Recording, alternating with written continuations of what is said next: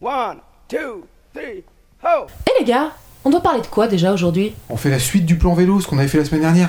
Euh. On a fait quoi déjà la semaine dernière? Euh, bonne question. Bah, les gars, vous réécouterez l'émission la semaine dernière.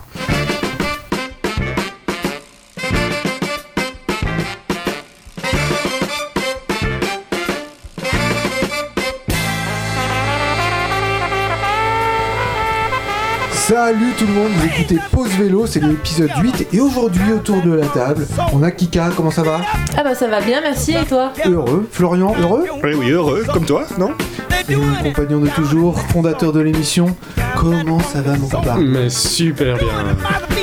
Alors c'est parti, aujourd'hui on va continuer de parler du plan vélo du gouvernement français avec l'ultime chapitre, Kika, qui est la culture vélo.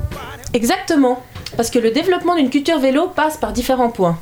Il y a d'abord la sensibilisation des enfants à la pratique du vélo, l'apprentissage précoce des règles de circulation et bien sûr la promotion des bienfaits du vélo. Pour ce faire, plusieurs actions seront mises en place de manière à ce que le réflexe vélo puisse être adopté naturellement dès le plus jeune âge. Parmi ces actions, on peut trouver le développement de la sécurité à vélo. En effet, le comité interministériel à la sécurité routière a acté la généralisation du savoir rouler. La mesure consiste à apprendre aux plus jeunes comment se déplacer à vélo en toute sécurité. Plusieurs acteurs ont la responsabilité de cette tâche. On peut citer le ministère de l'Éducation nationale, les fédérations sportives, les associations promouvant l'usage du vélo, les moniteurs cyclistes et les collectivités. Ainsi, à l'horizon 2022, la généralisation du dispositif permettra aux jeunes entrant en sixième de maîtriser parfaitement la pratique autonome et en sécurité du vélo. Un deuxième point est le déploiement de plans de mobilité scolaire. Le but est de sécuriser les trajets des élèves entre leur domicile et l'établissement scolaire. Parce qu'on le sait bien, c'est vraiment un des points les plus importants de- des trajets à vélo. Surtout quand il y a un blocos de voitures autour de l'école aux heures d'entrée et de sortie. Exactement. Donc euh, en plus euh, du temps que tout le monde attend, en attendant que tout le monde fasse la queue, hein, les enfants sont en danger. Donc les enfants pourront ainsi se rendre de manière plus autonome dans leurs écoles. L'État soutiendra donc la construction et le déploiement de premiers plans de mobilité scolaire en 2019. Ouais, ça va aller C'est bientôt. Un autre effet direct de cette mesure est que cela apportera également une plus grande sécurité aux piétons en diminuant le trafic automobile aux abords des écoles. Ce qui aura également comme effet le développement d'itinéraires dédiés et encadrés du type pédibus et vélobus. On sait bien que le but profond de la démarche est de permettre aux gens de modifier leurs habitudes et de leur en donner les moyens. Le ministère des Sports et le ministère des Solidarités et de la Santé vont également conjointement poursuivre la promotion de l'activité physique, car on le sait bien, le vélo, c'est bon pour la santé. Pour finir, l'État s'engage également à faciliter l'inclusion des nouvelles mobilités dans l'organisation de la mobilité. C'est-à-dire que la loi d'orientation des mobilités donnera les outils nécessaires aux collectivités afin d'encadrer l'implantation de nouveaux services sur les voiries publiques, tels que les vélos ou trottinettes en libre service et sans station d'attache. Cette loi rendra également plus accessible aux fournisseurs de services d'information les données décrivant les réseaux cyclables, les données de disponibilité en temps réel des vélos en libre service, ainsi que les données relatives aux services de location et les stationnements dans les gares ou les pôles d'échange. Les modalités d'ouverture des données telles que format, mise à jour, contribution financière éventuelle feront l'objet de concertations entre les différents acteurs. Mais nous pouvons nous attendre à une entrée en vigueur des fins 2019 pour les principales villes et fin 2020 pour les autres. On se réjouit déjà de voir ça. En théorie, ça semble chouette, mais personnellement, je suis un peu dubitative. Dès que l'État émet des promesses, il dit qu'il va se bouger, mais on sait jamais trop dans quel sens ça va aller. Ou s'ils vont danser la samba, ou encore nous envoyer valser. Vous en pensez quoi, vous les copains? Réelle info ou encore du pipeau Euh, je pense que c'est déjà vachement bien qu'ils se lancent là-dessus, parce qu'avant il y avait que dalle. Donc déjà là on en parle et on dit que le vélo c'est une solution des déplacements, alors qu'avant il y avait rien du tout quoi. Même quand il y avait des statistiques, on parlait des déplacements avec les transports en commun, euh, avec les piétons, avec les voitures, on parlait même pas du vélo quoi. Le vélo c'était quelque chose qui n'existait pas. Et là ça commence à rentrer dans les mœurs et moi je trouve que c'est déjà vachement bien. Il faudra voir si c'est adopté par le public, parce que l'État peut mettre ça en place, mais est-ce que c'est, est-ce que le public va l'adopter et va adopter le vélo? C'est Ouais, ça, ça. qu'il faut voir. C'est tous les enjeux de la culture vélo d'apporter que le vélo soit, ça rentre dans notre culture quoi. C'est C'est ça, ça. qui va être dur. Montrer aux enfants dès le plus jeune âge que le vélo c'est chouette. C'est pratique. Surtout que c'est important parce qu'il y a un, un truc qui est grave, c'est qu'il y a de moins en moins d'enfants qui savent faire du vélo. Au fur et à mesure des années, le Ouais. nombre de- de- d'enfants qui savent faire du vélo, il baisse. Donc ça veut dire que c'est des adultes aussi, aussi qui auront peur de se mettre à, à faire du vélo plus tard. Du coup, c'est pas bon pour les années à venir. Donc, ouais, le fait d'inciter à faire du vélo dans les écoles, c'est bien, quoi. Ouais, puis je pense qu'il y a les mères de famille qui ont peur aussi, euh, ouais, parce que c'est pas une, c'est pas tout à fait sécuritaire le vélo aujourd'hui, euh, avec le, bah, comme on disait, l'encombrement devant les écoles des, Ouais. des voitures. Ouais. D'ailleurs, j'aurais bien aimé qu'il. Alors peut-être c'est- ça serait une idée pour plus tard, mais que comme en comme c'est fait en Belgique où euh, on bloque des rues à- aux heures d'entrée et de sortie des classes, la rue est bloquée. La rue de l'école est J'ai bloquée. ça dans mon village. Et je trouve bien. ça vraiment génial parce que du coup, bah, quand on va à pied ou à vélo, bah, c'est beaucoup plus sécurisé. Puis même pour les personnes qui viennent en voiture, bah, ça leur fait marcher 100 mètres et Voilà. je pense que ça leur fait du bien Puis aussi. du coup, peut-être elles se disent Ah ouais, mais pff, je me gare à 100 mètres de toute façon, donc autant que j'y aille direct à pied. quoi. Ouais. Moi, je pense que ça, c'est Oui, une bonne aussi. mesure qu'il faut mettre en place. Puis en plus, c'est quelque chose qui passerait vachement bien parce que tant que tu parles de sécurité, tu sais, il y, a- y des- il y a des trucs où, où ça souffre pas la contestation. quoi. Genre, si tu dis C'est pour la sécurité des enfants, personne peut te dire Oh non, c'est bon, on va te faire foutre. Non, non, la sécurité des enfants, t'es obligé de dire Ah ouais, ok, euh, d'accord. Tu Si- peux pas ne pas être d'accord. non, mais il y, a- il y a plein de trucs, c'est genre c'est c'est c'est pour l'égalité homme-femme. Alors ouais ouais bien sûr bien sûr. Sinon si tu Oui. si t'es contre ça, t'es forcément t'es un sexiste. Donc tu peux faire la même chose, c'est pour la sécurité des enfants. Ça ça passe. Donc ouais je pense que c'est c'est une bonne idée d'a- d'agir avec ça pour la cause du vélo. C'est vrai que j'ai également remarqué que les vélos en, en- en service comme ça, que les gens peuvent prendre sans autre, ça marche aussi assez bien parce que par exemple pour les petits déplacements, les gens quand ils voient les trams bondés, quand ils n'ont pas forcément de voiture ou qu'ils veulent aller en ville, ils savent un peu le- l'encombrement que c'est. Et du coup, bah, ils n'hésitent pas à prendre des vélos stations. Ça leur évite d'avoir à acheter un vélo, avoir à l'entretenir, de connaître euh, d'autres choses également sur le vélo. Et puis ils se disent, ben voilà, je fais juste mon trajet, ça les implique moins. Et j'ai remarqué qu'il y a de plus en plus de gens qui utilisent ça. D'ailleurs, les touristes également. Oui, ça- Ouais, il y en a de plus en plus, même les trottinettes et tout ça. euh, Alors je reviens de Vienne, il y en avait partout des trottinettes. jamais vu. Ah ouais, les trottinettes, euh, comme euh, tu, tu peux les, les louer en fait, les débloquer avec Oui. ton téléphone portable. Ça se D'accord. fait euh, tout simplement. Ok. J'ai justement été surprise de voir qu'ils allaient aussi mettre des trottinettes parce que ça c'est quelque chose que j'avais pas encore Ouais. vu jusque-là. J'avais vu les, les stations de vélo mais pas encore les trottinettes donc À Paris, euh, ça se développe déjà pas mal. Hein, ouais.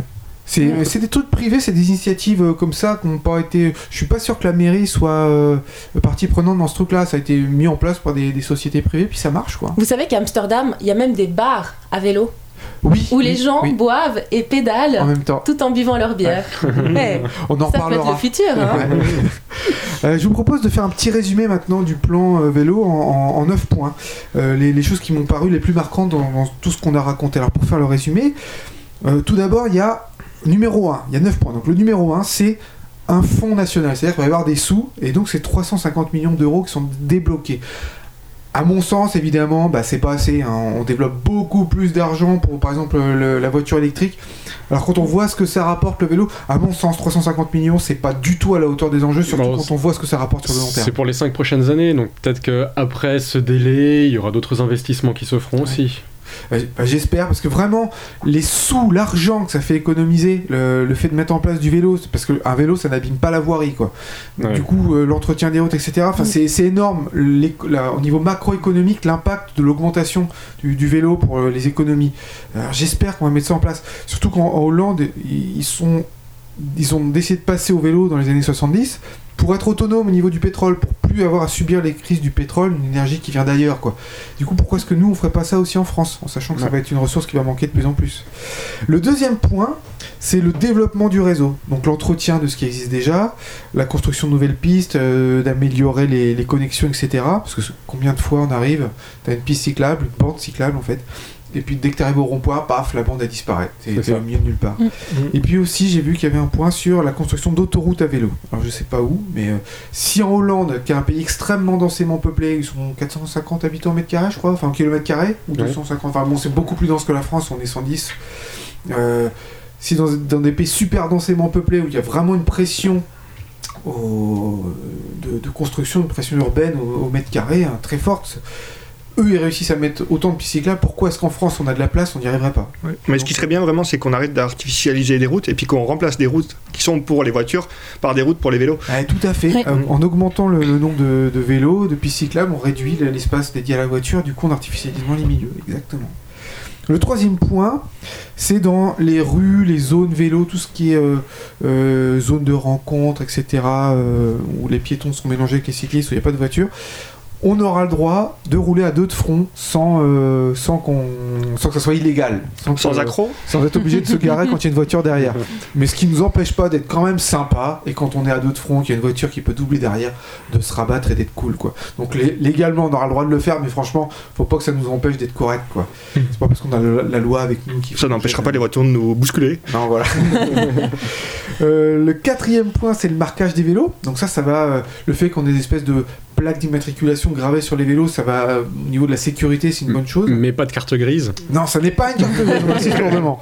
Ce n'est pas une carte grise, ça n'a rien à voir. Mais au moins avec ça, on aura plus de chances de pouvoir récupérer nos vélos. On sera pas flashé avec. Non, ça n'aura rien à voir. Mais, mais tu sais que j'ai essayé une fois, ça, puisque tu parles de ça. Je savais que j'étais dans, dans- je- dans une petite route de campagne qui était en descente, et je savais qu'au bout de la descente, il y avait un, il y avait un petit village. Alors je me suis dit, je vais essayer de dépasser les 50 juste pour le, le plaisir de faire un excès de vitesse à vélo. J'en ai J'ai toujours pédalé- rêvé aussi. alors, J'ai pédalé comme un fou, et puis au moment où je, commence à m'approcher, de, je vois le panneau, et juste derrière le panneau, c'était écrit 70. Donc j'ai pas pu faire mon excès de vitesse, quoi. T'as pas pédalé plus fort? Ah, j'étais à 53 km/h, j'étais à fond, pouvais plus. Euh, cinquième point du plan vélo, la fin des places voitures près des passages piétons. Alors ça, Ah. c'est un truc Oui. génial. Ça, ce serait chouette. C'est-à-dire que pour augmenter la visibilité, donc la sécurité des piétons, parce que des fois quand on est piéton, on s'engage sur, sur le passage piéton, il y, a- il y a des voitures qui sont garées juste à côté, et du coup la visibilité, nous on est gênés, on voit moins bien, et euh, enfin nous le piéton, et nous le cycliste, enfin le, le, le- le cycliste ou l'automobiliste, on voit moins bien le piéton parce qu'il est caché derrière la voiture. Et du coup, la place de ces stationnements voitures, on mettra des stationnements vélos, parce que les vélos sont plus bas. Euh, du coup, ça améliorera la visibilité, la sécurité pour tout le monde, et on aura beaucoup plus d'emplacements un peu partout pour les vélos. C'est là vraiment, je trouve que c'est une, une Mmh. idée simple, Ah ouais. mais vraiment géniale. Euh, le sixième point, donc plus de stationnements vélos, donc il y aura, il y aura ceux à côté des passages piétons, mais aussi euh, au niveau des nouveaux bâtiments, il y aura des normes où on sera obligé de construire des places pour les vélos, également au niveau des anciens bâtiments, quand il y aura des réfections. euh, Ouais, c'est c'est ça qui est bien dans ce plan-là, c'est que tous les points qui concernent la sécurité, eh ben, il faudra remettre à niveau toutes les structures qui existent. Ouais, C'est ça, c'est pas euh, à partir de maintenant, c'est tout ce qui est neuf, on le construit comme ça, non, mais tout ce qui est déjà construit, il faut qu'on le mette Ouais. à niveau. Et puis c'est pas trop contraignant non plus en disant euh, dès maintenant vous êtes obligé de tout changer. On- laisse faire les choses quoi. Ça c'est plutôt une. Bah, voilà, C'est une adaptation de ce qu'il y a déjà en Voilà, fait. c'est une transition euh, Une douce. transition je sais bien. douce. et- Et pour les entreprises aussi, il faudra qu'elles qu'elles aient suffisamment de place pour héberger 15% des salariés à vélo. Le septième point, c'est le forfait mobilité. C'est-à-dire que si vous venez au boulot à vélo, vous pouvez demander à votre boss qui vous file une prime jusqu'à 400 euros. Enfin, c'est pas exactement une prime, c'est. euh, Un encouragement. un oui. Et ouais, pour votre, euh, entre, pour votre boss, s'il paye des impôts, il y aura. il Enfin, peut- exonéré de charges sociales pour de l'entreprise. charges sociales, voilà. Mais d'impôts pour le, le particulier. Alors, par contre, demande. que- ce qui est embêtant pour moi, qui, qui suis dans une petite association qui ne, n'a pas de, qui ne paye pas d'impôts, c'est que ben moi je pourrais rien avoir quoi. Je pourrais pas demander à mon boss. euh, Donc heureusement que je suis militant parce que je viendrai quand même à vélo. Euh, donc ça c'est le point Il y, il numéro y avait 7. aussi la possibilité pour les entreprises de financer les vélos des employés. Ah il y avait ça Il y aussi. avait ça aussi, oui. Ah, C'est-à-dire que l'employeur pourra donner une participer à l'achat d'un vélo. D'accord, ok. Ce qui existe déjà en Suisse, dans pas mal d'entreprises, euh, même dans les communes, pour l'achat d'un vélo à assistance électrique, euh, l'employeur, les communes peuvent participer euh, financièrement. Ok. Alors le huitième point, c'est euh, les vélos à l'école primaire, c'est ce que tu viens de dire, Kika. Euh, donc l'incitation, la création dès qu'on est petit euh, d'une culture vélo. Voilà, le vélo c'est un mode de déplacement, apprendre à faire du vélo. Et apporter les conditions nécessaires à ce que cela puisse se faire. Et puis, enfin voilà, j'espère que ça, ça fera des émules, puis que ça sera pas juste une, une incitation, enfin un développement de la culture du vélo, pas que dans les écoles, quoi. Que ça sera, je sais pas, qu'on financera les documentaires sur le vélo, des trucs.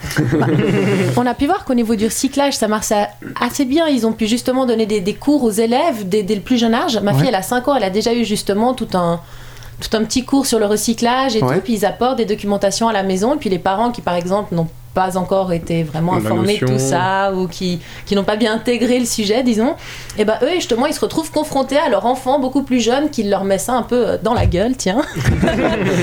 Maintenant, va falloir changer tes habitudes et je pense que justement le, le- le fait de toucher les enfants aussi jeunes vis-à-vis de la pratique du vélo, ça peut aussi faire réfléchir les parents d'une autre manière que si ça vient de quelque chose d'extérieur. Il faut faire du vélo, c'est souvent un peu... Voilà. Puis en fait, on leur apprend aussi à ce que ça devienne un réflexe.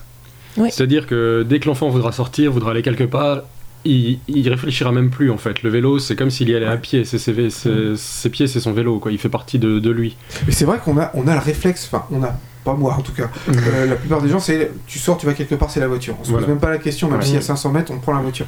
Mais c'est vrai, moi perso, hein, franchement, le vélo, c'est mon, c'est mon réflexe primaire. Si je dois partir quelque part, je pense tout de suite au vélo. Et c'est après, je me dis, ah ouais, mais attends, euh, là, il y a quand même 15 bornes euh, pour avoir quoi. Et alors, le dernier point, sur. Attends, j'étais en train de me dire 350 millions euh, d'euros dans le premier point là. Est-ce que des fois ils financeraient pas non plus des émissions radio euh, qui parleraient du vélo pour la culture? Donc voilà, c'était juste un. Écris-leur. Euh, le neuvième et dernier point, et ça va nous permettre de faire une transition sur le sujet suivant de l'émission. Les éclairages multiples, c'est-à-dire qu'on s'adapte à ce qui est fait maintenant. Alors avant, il fallait que le, les- le vélo soit éclairé, c'est-à-dire lumière devant, lumière derrière, tout ça.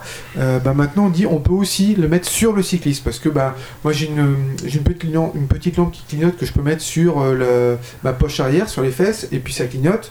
Euh, ça se voit très bien. Et puis euh, il y en a aussi qui, euh, sur la casquette, ils peuvent mettre un, Ouais, c'est Ah, frontal, ouais. Ouais. une petite. donc, euh, Ou sur le casque aussi. Oui, ou sur le casque, ouais. Ouais, ça serait mieux normalement.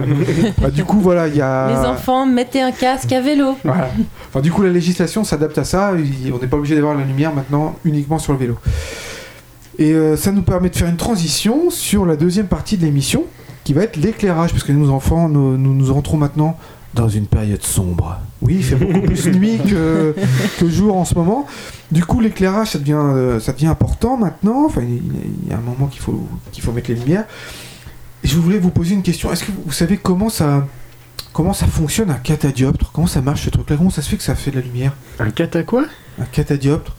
Allez, c'est la minute inutile. Vélo vire, vélo volte.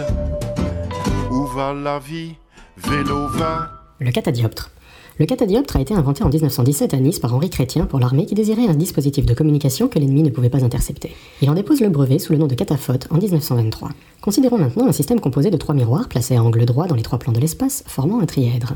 Lorsque la lumière atteint l'un des miroirs, elle est renvoyée vers le deuxième, puis vers le troisième, puis vers l'émetteur. Grâce à la perpendicularité des miroirs, les angles des réflexions successives se compensent, de manière à envoyer, à la fin, le rayon parallèlement au rayon incident, avec un léger décalage lié à la distance entre le point d'entrée du rayon sur le premier miroir et le point de convergence des miroirs, le plus souvent négligeable. Ceci constitue un système optique dit catoptrique, relatif à la réflexion de la lumière. Une lentille placée devant cet assemblage permet de focaliser le rayon à l'entrée, lui permettant de moins se disperser en retournant vers l'émetteur. La lumière subissant au moins une réfraction, le système optique est dit catadioptrique. Les bandes réfléchissantes que l'on trouve sur les vêtements sont, elles, composées de microbilles de verre. Le catadioptre est un dispositif de sécurité obligatoire dans certains pays ou fortement conseillé sur les vélos. Il est aussi utilisé sous forme de boule de verre pour baliser les routes ou les tunnels et possède le grand avantage d'être un système passif qui ne nécessite ni gros travaux pour la pose, ni source d'énergie, ni pièces mécaniques, et sous cette forme réfléchit la lumière dans toutes les directions. Ce dispositif ne produit pas de pollution lumineuse et semble le moins perturbant pour la faune. Il ne contribue pas aux halos qui sont une nuisance pour la pratique de l'astronomie ou le plaisir d'admirer le ciel nocturne. Des études nord-américaines portant sur le phénomène de roadkill ont montré que des catadioptres renvoyant une partie de la lumière vers les abords pouvaient diminuer la mortalité animale sur la route en alertant les mammifères s'apprêtant à traverser une route de nuit alors qu'un véhicule approche. Mais ce dispositif perd de son efficacité à l'aube et au coucher du soleil, heure où les collisions sont les plus nombreuses. Où va la vie? Vélo va. Catadioptre. Attention. Euh, qui c'est qui est capable de les placer sans faire de faute d'orthographe? C'est parti, je vous écoute. C-A-T-A-D-I-O. Euh, diop. T-. PT. Ouais, ouais, ouais, bien Arnaud, ouais, c'est ça. C-A-T. Et en fait, moi, je croyais que c'était. euh, au début, je croyais que c'était catadiop. euh, Enfin, je disais n'importe quoi quand j'étais petit jusqu'à ce que je le vois écrit catadioptre. Ça vient du grec kata, qui veut dire euh, en, en arrière, en renvoyant. Et puis dioptre, qui veut dire le miroir. Hein voilà, c'était juste pour placer un peu ma science. Florian, tu nous as préparé un truc sur la législation en France. Comment ça se passe au niveau de la lumière Comment Bah, euh, Ouais, on n'est pas tous au courant hein, de ce qu'on doit faire. Pour la lumière. ouais. ouais, pour la lumière, c'est un peu dommage, mais Tout le monde bon. n'a pas la lumière à tous les étages. Bien dit. Alors pour circuler la nuit ou le jour lorsque la visibilité est insuffisante, tout conducteur et passager d'un vélo doit porter hors agglomération. Là c'est hors agglomération, je sais pas, dans les agglomérations. Donc un gilet de haute visibilité homologué avec un marquage de CE. Donc conformité européenne. D'accord. Voilà, donc c'est pas forcément un gilet jaune. Hein. euh, Ouais, autant ouais. qu'aujourd'hui, euh, les gilets jaunes, hein, ouais. les autorités françaises leur tapent dessus, donc euh, en gros, quand On, t'es à la on peut mettre un campagne. gilet jaune à vélo sans se faire taper dessus Ou- ouais, ouais, c'est difficile en ce moment. Ouais. Il faut attendre un peu que ça passe là. Donc essayer l'orange, le vert. euh, Mais euh, donc, en gros, ça veut dire que quand tu fais de la- du vélo à la campagne, quand il n'y a pas de lampadaire, enfin que c'est pas éclairé, tu dois mettre un, Voilà, c'est ça. un gilet réfléchissant. Alors dans les agglomérations, c'est pas précisé. Euh, Ça t'empêche pas non. de le mettre en agglomération. Ouais, voilà, C'est- exactement. C'est ouais. pas obligatoire dans, Ouais, dans la- c'est ça. Donc euh, voilà. Et donc si on respecte pas cette obligation de mettre un gilet euh, jaune, orange ou vert, ben on peut euh, on peut avoir recevoir une amende qui irait jusqu'à 75 euros. Ah, quand même. Quand même. Ah ouais. Ah ouais. Ah ouais. Voilà. Ah, il y a des trucs à se faire parce que moi je suis souvent hors la loi. je savais pas en même temps. J'habite où Alors, euh, sinon, tout vélo doit être muni de manière permanente, hein, permanente, donc même le jour, d'un ou plusieurs catadioptres arrière, hein, euh, deux catadioptres orange visibles latéralement, donc, sur, sur les roues, roues. voilà, sur les roues, euh, deux catadioptres blancs visibles de l'avant, Ouais, donc Ouais. voilà, on l'a pas toujours celui-là, ouais, euh, deux catadioptres de couleur orangée sur les pédales. Bon, généralement, on l'a, ceux-là. ouais. Ouais. Sauf quand ça se décolle. Pas croiser un flic qui soit de mauvaise, hein, Ouais. parce que je crois que l'amende va être salée. Ouais, je crois que Il y a la pas un plupart. catadioptre à l'arrière aussi rouge Euh, Ah oui, c'est vrai, Si. sous- la selle, souvent il y a ça, ouais. En fait, Si, on peut- on peut le mettre, ouais. Mais euh, là, c'est pas précisé. Je il me semblait l'avoir vu, mais non, je le retrouve pas. Euh, non, mais en- bon, en tout cas, je pense que la plupart on est hors la loi par rapport à ça. Et Mais tu, vois, tu vois, grâce à ça, il y a quand même une différence entre les automobilistes et les cyclistes. C'est que l'automobiliste, il réfléchit tout le temps. Le cycliste, T'as dit, t'as dit l'automobiliste. le cycliste, il réfléchit tout le temps.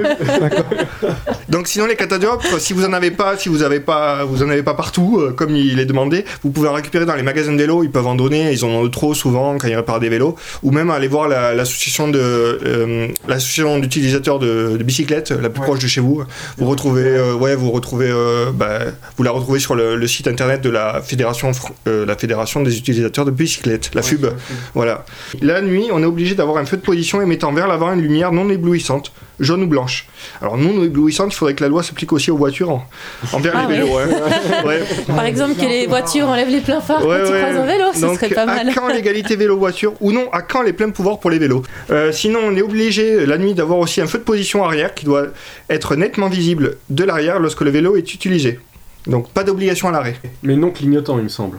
Ah, que c'est pas précisé, mais Ah, C'était non clignotant. Ah, ouais. Moi, je fais exprès de le mettre clignotant pour qu'il soit Ouais, plus visible, parce qu'une lumière rouge qui bouge pas, je J'ai trouve pas vu ça. Surtout que c'est quand même pour moi le, le, le feu, le, enfin, le, Tout à fait. Non, non, le phare le plus important. Ouais.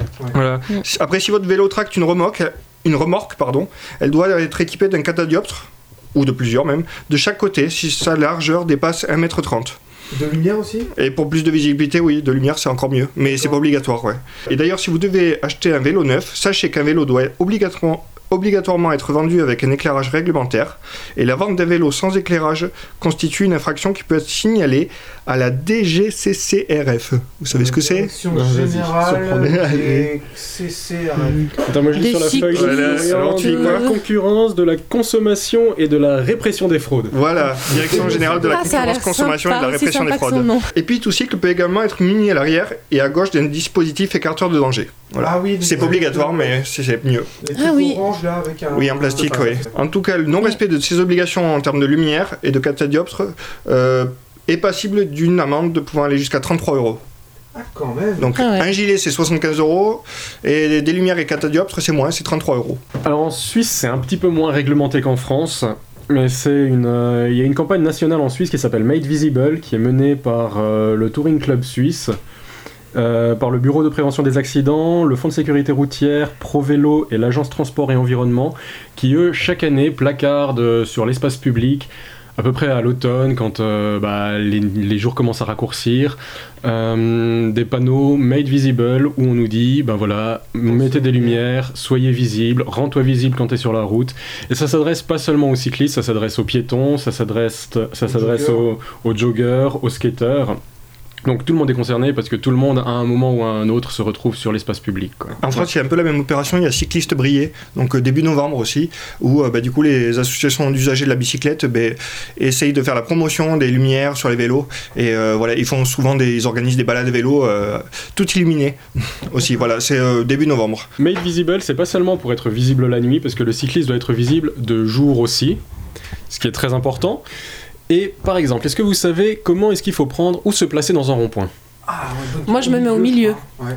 Avant, Euh, juste avant le rond-point. C'est pas à droite, euh, sur la droite Non, au milieu. Au milieu Au milieu, Ouais. pour être Parce dans le champ de vision des voitures et euh, tu t'en fous. Ils, ils ont qu'à ralentir derrière, mais tu te places au milieu. Mhm. C'est pas le temps. Ouais. Puis, euh, puis après, bah, justement, le risque, c'est que des voitures veuillent dépasser par la gauche. Alors, si on tourne à gauche, après, ça devient vite ça. dangereux. C'est ça. Et puis bien Mm. sûr, elle conseille aussi bah, toujours d'indiquer la direction dans laquelle tu vas tourner, surtout si tu tournes à gauche. Il y a, il y a une petite vidéo sympathique qu'ils ont faite euh, l'année passée, une petite vidéo, vidéo de promotion. Est-ce que vous connaissez Otto? Alors c'est un bulldog, il est péruvien Ouais. et il fait du skateboard. Ah oui, oui, c'est vieux ce truc-là. ouais. C'est vieux, mais l'année passée, bah, ils ont fait une vidéo de promotion justement de l'éclairage où on le voit à skateboard avec des roues illuminées, un collier euh, réfléchissant. Donc elle est vraiment très, très bien faite la vidéo, je vous invite à la regarder. C'est vrai que de plus en plus, je vois maintenant dans les balades le soir, les gens, ils, ils équipent leurs chiens de, de De colliers colliers, fluorescents, ouais, de choses comme de ça. gilets, de choses, ouais. Ouais. Comme quoi, ça s'applique à tout le monde. Tout à fait. C'est pas seulement les humains qui doivent être visibles sur la voie publique. Passons à la rubrique un peu d'histoire. Nous allons apprendre l'origine de la dynamo. Un peu d'histoire. Création de la dynamo. C'est en 1876 que furent conçues les premières lampes pour bicyclette.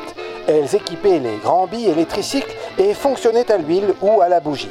Elles étaient montées à l'avant sur une suspension à ressort permettant d'amortir les chocs tout en conservant la lampe en position verticale. En 1896, les lampes à huile sont remplacées par des lampes à gaz acétylène. Bien que conçues dès 1888, les premières lampes électriques ne devinrent fonctionnelles qu'en 1898. Elles étaient constituées d'une ampoule incandescente et d'une batterie au plomb. Puis les batteries au plomb furent remplacées par des piles sèches.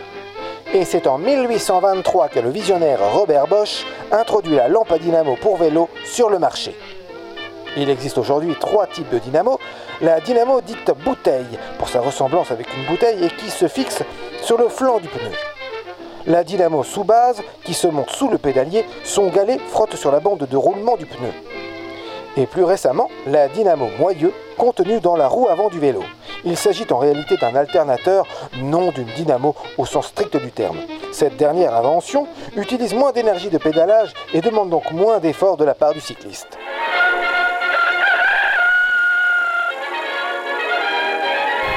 C'est vrai que la dynamo avant c'était quand même pénible. Ça te prend toutes tes forces et tout ça quand tu pédales, t'as l'impression d'être dans une côte.